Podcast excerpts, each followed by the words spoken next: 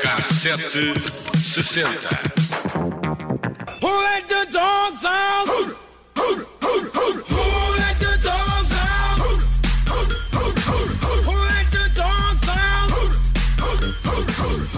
Quem é que deixou o cão sair? Não sabemos, mas sabemos que um cão preto andou a passear pelo campo no Mundial de 1962, no jogo entre o Brasil e a Inglaterra. É verdade? Se não acreditem, eh, se não acreditam, procurem no YouTube e vejam um cãozinho a correr pelo relevado, feliz da vida, enquanto os jogadores o tentavam apanhar. Sem sucesso, diga-se. É, é caso para dizer que o cão era bom nas fintas e o episódio é, no mínimo, bizarro. E Fintas é um bom nome para cão e tudo. E é isso que o K760 se vai dedicar hoje, não a nomes para cães, mas a momentos estranhíssimos que aconteceram em campeonatos do mundo. Já fizemos dois episódios muito sérios sobre os meandros da corrupção na FIFA e também o eh, passado em que os direitos humanos eh, também foram ignorados. À semelhança deste Mundial no Qatar, por isso hoje dedicamos-nos a histórias, eh, diria, do Arco da Velha. Uh, Já vimos adeptos a invadir campos, ainda ontem uh, tivemos o exemplo, mas um cão foi uma novidade. O momento é inusitado e divertido. Referee stopping the play until we remove the dog. Defending animal looks quite happy. Now, what's the chances of Ron Springett? Primeiro foi o guarda-redes que tentou apanhar o cão, ele fugiu, a assistência riu-se, claro. Depois outros dois jogadores chegaram-se perto, mas mais uma vez o cão correu e nada.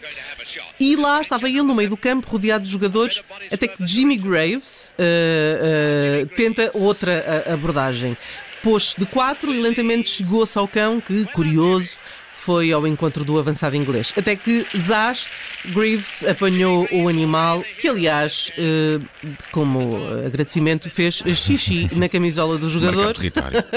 Depois do jogo, Greaves eh, disse com graça eh, que ficou a cheirar tão mal que pelo menos as defesas, os defesas do Brasil deixaram de o bloquear com tanta afinco. E o comentador da partida disse que Greaves era já o herói do jogo, ma- mas a verdade é que, apesar de ser considerado um dos melhores avançados da Inglaterra, o Brasil é que ganhou a partida.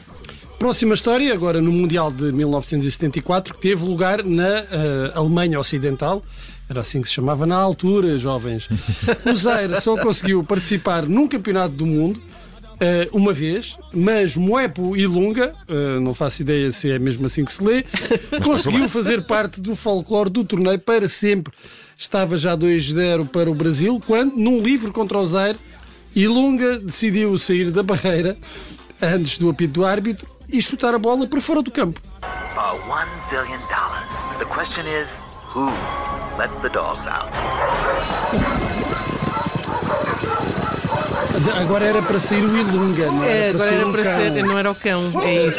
Um, o, o- o comentador uh, do jogo ainda disse que o jogador deveria uh, ter-se esquecido das regras, mas não foi o caso. Mais tarde, Ilunga uh, afirmou que fez de propósito para ter um cartão vermelho.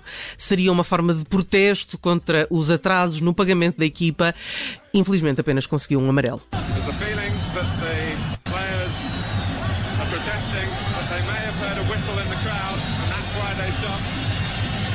Essa, esta é outra história completamente despropositada. Mundial de 1982, em jogo França versus Kuwait, eh, a primeira e única vez que o país participou no Campeonato do Mundo. Enquanto a França marcava o quarto golo, ouviu-se em campo um apito e os jogadores do Kuwait pararam de correr porque pensaram tratar-se do apito oficial do árbitro. Afinal, tinha sido um adepto da bancada e aí começa a confusão. E os coitianos alegaram que, que não era justo, uma vez que deixaram de defender assim que ouviram o apitar, até que da bancada de honra desce não quem apitou, mas um membro da família real, Sheikh Fahad Al-Sabah, que era também presidente da Federação de Futebol do Kuwait. Ora, o Sheikh mandou os jogadores todos para o balneário em protesto e o árbitro, atónito com o que se estava a passar, ah, e pressionado também pela realeza, invadiu, ah, invalidou, aliás, o golo e os atletas depois regressaram ao campo. Foi a primeira e única vez que uma pessoa sentada nas bancadas alterou o resultado de um jogo. Apesar disto tudo, a França acabou por marcar o tal quarto golo que tinha sido invalidado e o Kuwait disse adeus ao Mundial.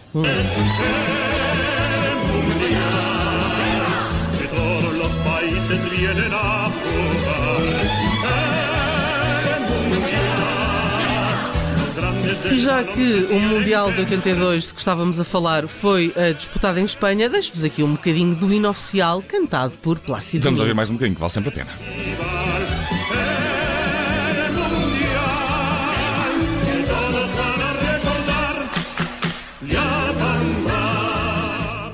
E hoje, neste nosso segmento musical do K760, aproveitando o facto de nos termos dedicado a momentos estranhos dos mundiais, hoje pensei em passar por músicas mais ou menos estranhas, diriam vocês, eh, que estavam a bombar nos anos em que o Brasil, a República Federal Alemã, a Argentina e a França ganharam o Mundial 1962, 1974, 1986 e 1998, como mandam as regras do eh, K760. Começamos pelo Brasil. Nós e os brasileiros tratamos-nos por irmãos, mas em 1962, ano do bicampeonato para o Brasil, se falarmos de futebol e usuários da língua portuguesa, havia filhos e enteados. Portugal não jogou o Mundial que aconteceu no Chile. Já os eh, nossos irmãos, mesmo com Pelé lesionado, atingiram a maturidade de um bicampeonato. Garrincha fez as vezes eh, da estrela da equipa. E mesmo apesar de ser música cantada em língua portuguesa, uma das canções mais tocadas no Brasil em 1962 tinha qualquer coisa de estranho. Acho que podemos falar de um western flamenco. É, Eu acho que sim, diretamente do Brasil com Gilda Lopes. Em 1962 a Copa ficou na posse da Canarinha, mas o trovador era de Toledo.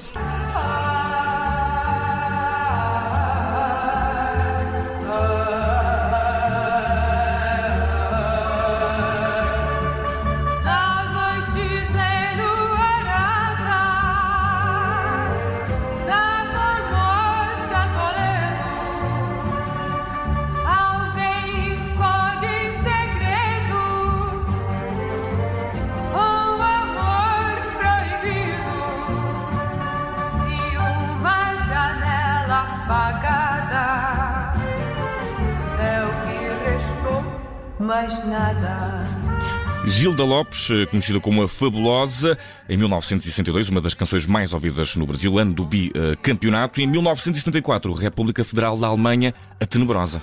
Diria assim. Nesse ano, a Alemanha Ocidental conquistou eh, o Mundial a jogar em casa. Uma vitória que foi o produto da famosa frieza alemã. É o que dá a jogar contra um muro, não é? Estranhamente ou não, essa célebre frieza maquinal também se fez sentir no tema que a Alemanha Ocidental levou à Eurovisão em 1974. Uma música em que dois apaixonados cantavam o sentimento que ainda tinham um pelo outro, reconhecendo, no entanto, que o fim da relação era inevitável. Tudo isto, como mandam as regras, no final de um verão. Ich hab dir heut geschrieben, es ist vorbei, doch du bist da und das find ich schön. Ich soll dich nicht mehr lieben, du bist nicht frei und ich muss gehen, ich muss gehen. Ich hab dir angesehen, was du verschweigst, denn dein Herz, das hat sich verirrt. The Summer Melody, a melodia de verão por Cindy e Bert na Eurovisão de 74, é o fim de um amor. É, mas vai na volta e o casal optou por seguir o rumo da Alemanha e reunificou-se em 1990, não se sabe. Década de 90, já lá vamos. Antes, uma breve passagem pelo Mundial de 86. Aconteceu no México. Há bocado falámos eh, do Brasil como um país irmão, mas o futebol é como as heranças. Tem o poder para destruir famílias. É isso, irmãos, irmãos, chuteiras à parte. Brasil e Argentina são irmãos de fronteira, mas no futebol odeiam-se como se ambos fossem o vizinho de cima um do outro, aquele vizinho chato que tem cadeiras de madeira maciça e tem orgulho em arrastá-las. Em 1986, a jogar no México, o barulho foi todos os argentinos que, com uma maciça mão de Deus, deitaram mãos humanas à taça do Mundial. Todo o país assistiu em êxtase ao momento em que Maradona segurou o troféu mais ambicionado do mundo. E diga-se aqui de passagem que é particularmente ambicionada esta taça na Argentina e no Brasil. Hum, E talvez seja isto o que mais alenta os dois países, mais do que ganhar o Mundial, é ganhá-lo na fronteira um com o outro, que é como quem diz, toma, mesmo na tua cara. Desculpa, Pelé, mas 1986 foi ano da mão de Deus. E ano de composição de Deus, se não te importas. Nesse ano, o meu muito querido Astor Piazzolla, o Maradona das composições, o Messi das melodias, lançou com o seu quinteto o disco Tango Hora Zero.